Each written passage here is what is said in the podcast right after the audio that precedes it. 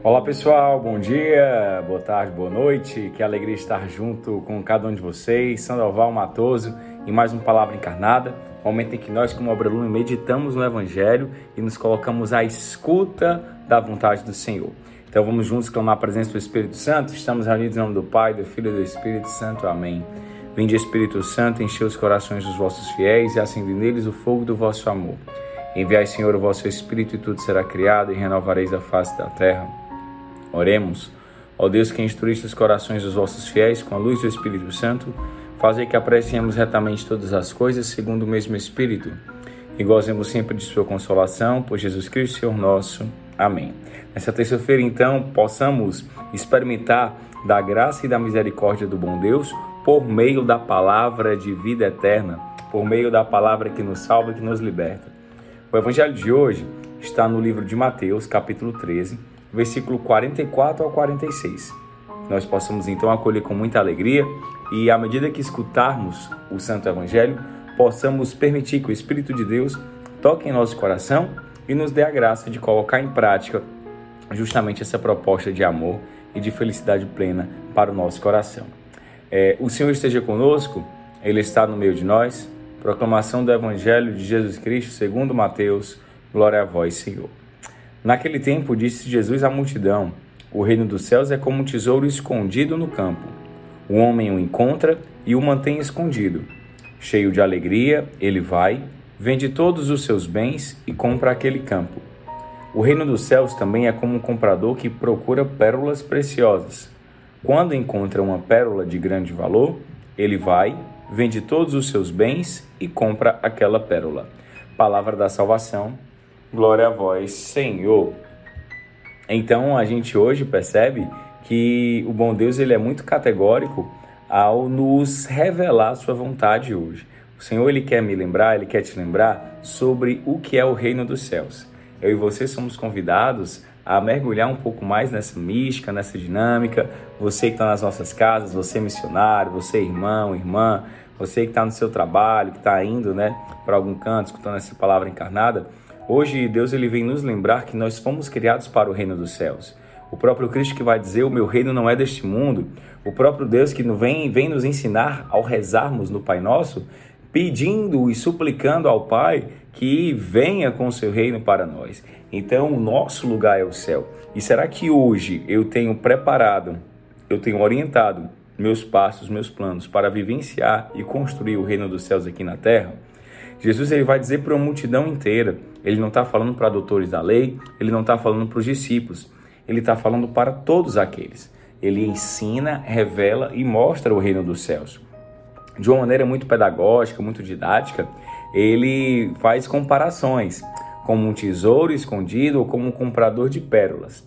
É interessante perceber que, de acordo com Cristo, o reino dos céus, para que ele seja conquistado por nós, é necessário que tenhamos e façamos uma renúncia. É necessário que o priorizemos. No primeiro exemplo, Jesus vai dizer que o reino dos céus é como um tesouro escondido num campo, ou seja, não é uma coisa tão fácil.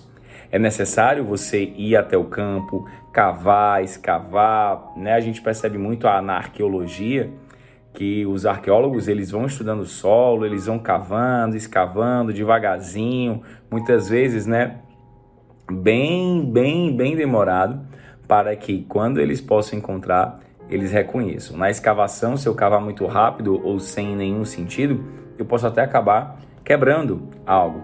Então, para que eu e você possamos conquistar o reino dos céus, ele é um tesouro escondido. E para que eu e você possamos encontrá-lo, é necessário ter paciência, é necessário ter prudência, é necessário ter calma. Interessante que quando o homem ele encontra, quando o explorador encontra, ele não sai por aí gritando para todo mundo. Ele primeiro precisa conquistar aquele terreno. Então o reino dos céus é um reino de conquista, é um reino de processo, né? Então é passo a passo.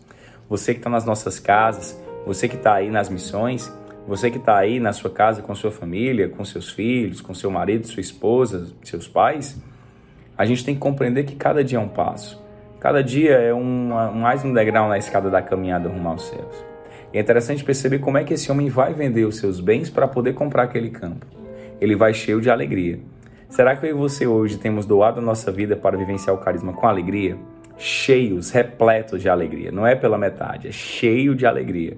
Assim deve ser o meu coração e o seu.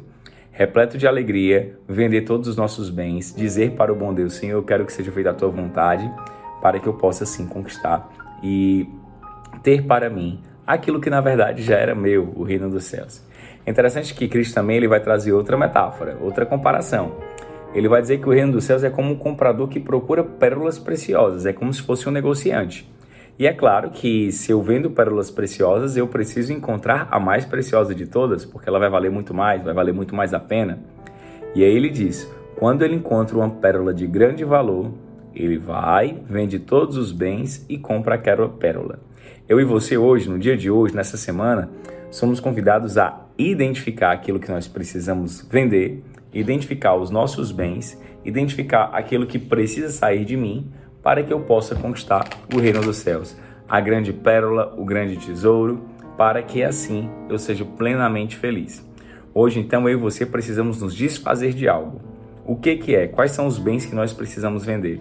Para assim, nessa liberdade, conquistarmos o bem maior, o reino dos céus.